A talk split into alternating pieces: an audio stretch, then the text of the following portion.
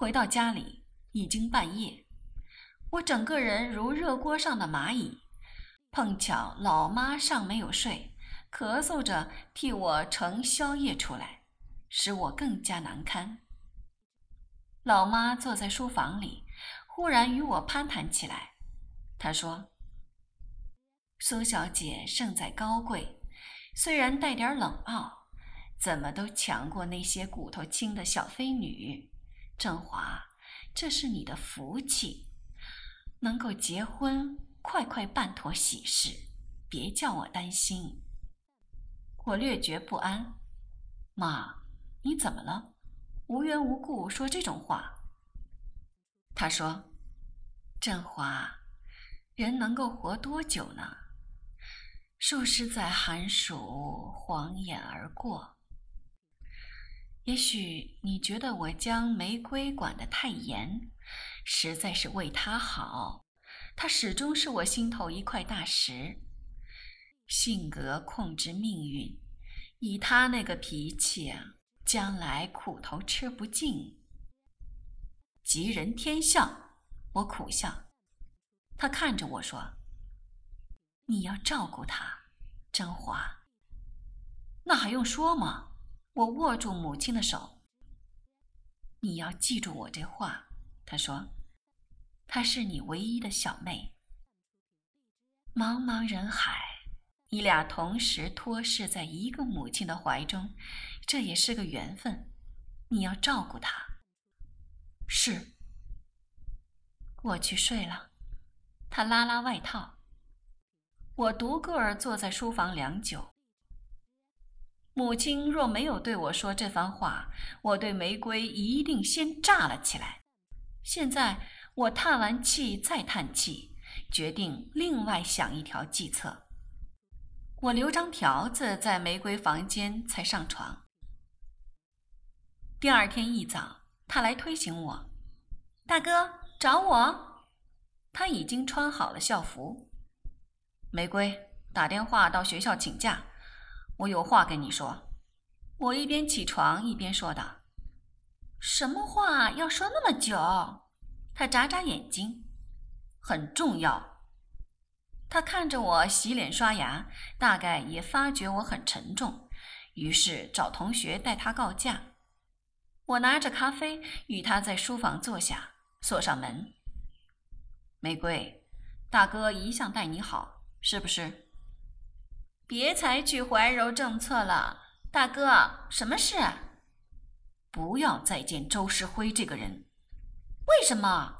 他反问道。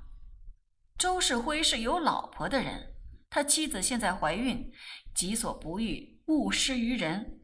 他来追你是错，你犯不着陪他错。你想想，如果人家周太太知道了这件事，会有多伤心？玫瑰非常不耐烦。那是他家的事。你要答应我，不再见这个人，大哥。我可没有主动去找过周世辉，他要跑了来在校门口等我，我可没法儿了。我说：“可是他约你，你可以不接受。”为什么？玫瑰反问。他是一个有趣儿的人，我有交朋友的自由。你连这件事都不肯答应大哥？我怒问。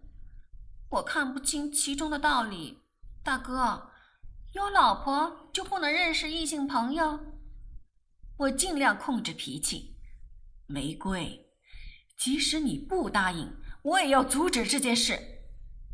玫瑰忽然哈哈大笑：“ 你是为我好，是不是？” 这句话在粤语片中时常听得到。我沉默，为他的轻佻难受。过了一会儿，我问他。这就是你对大哥的态度？不不，他说：“大哥，我知道你对我好。原来你是知道的。”我既气愤又伤心。大哥，你要我怎么样？大哥，你别生气。他又来哄我，我都依你。你是一只魔鬼，玫瑰。别说大哥没警告过你。玩火者终究被火焚。我痛心的诅咒他：“你才十六岁，以后日子长着，你走着瞧。”这件事真对你这么重要？玫瑰问。不是对我重要，而是对周世辉夫妇很重要。你何必把一时的任性建筑在别人下半生的痛苦上头？但这件事不是我的错，玫瑰说：“我不是破坏他们家庭的罪人。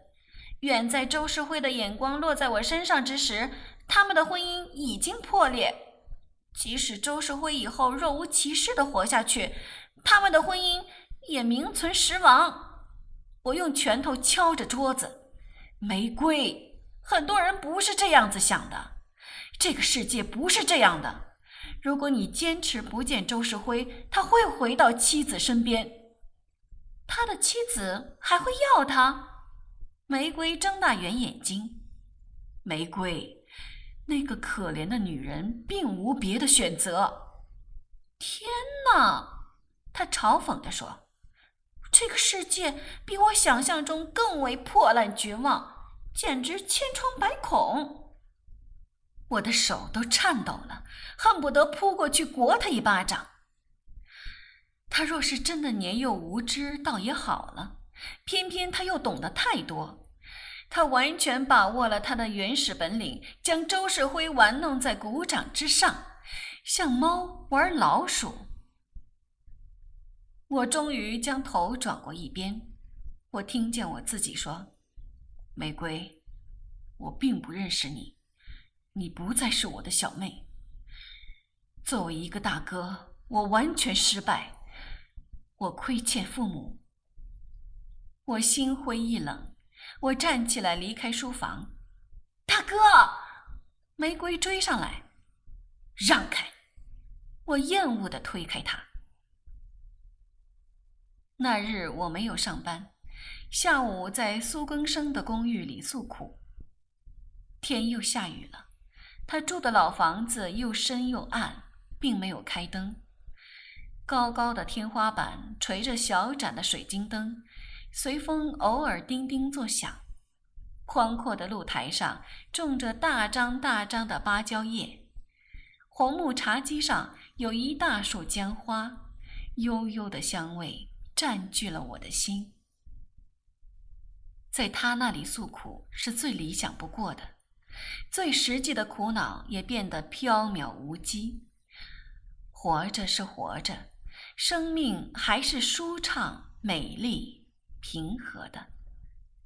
我爱上苏更生，因为他也给我同样的感觉。他当下说。玫瑰还年轻，少女最经不得有人为她家破人亡。他的魅力一旦受到证实，乐不可支。他怎么会听你的？叫我以后怎么见州官之之？我软弱的问。我可不担这种关系，我要搬出来住。住到什么地方去啊？苏说。我做个饿虎擒羊的姿势，说：“住在你这里来。”原谅玫瑰，他是个烂苹果。周世辉如果一定要陪一个十六岁的小女孩子玩，那他罪有应得。我挥挥手，算我对不起母亲，我不能照顾她。我真的搬了出来住，但没有搬到苏更生的公寓。我不赞成同居，这是男女关系中最坏、最弱的一环。我选了一层精致的平房，一不做二不休，把开业以来所赚的钱全部放了进来。我终于是要娶苏更生的，现在选定新居也不算太早。